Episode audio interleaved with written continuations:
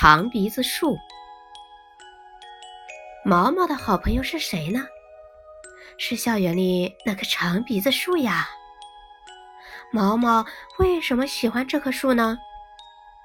对，就是因为这棵树有一个光溜溜的长鼻子。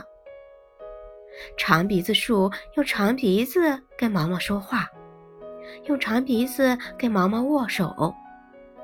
长鼻子树说：“毛毛，我只跟你一个人交朋友，别人走到我身边，我会把长鼻子藏起来。”为什么呀？妈妈问。“我怕淘气的小孩用小刀刻我的长鼻子呀。”长鼻子树说。毛毛点点头，他会为好朋友长鼻子保密的。这天，毛毛不小心一脚踩进水坑里，袜子被浸得湿透，穿在脚上可难受了。长鼻子树说：“快把湿袜子脱下来，挂在我的长鼻子上晾干。”真的。湿袜子挂在长鼻子上，很快就晾得干爽干爽的。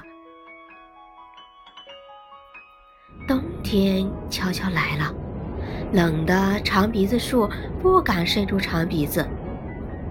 学校放假这天，长鼻子树还是伸出冻得通红通红的长鼻子，跟毛毛握手。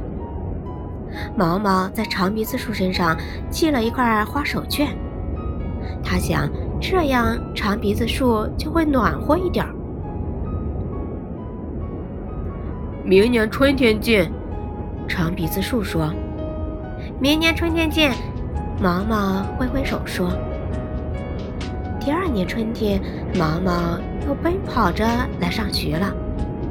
它长高了一点儿，也长胖了一点儿。毛毛跑到长鼻子树面前，一下呆住了。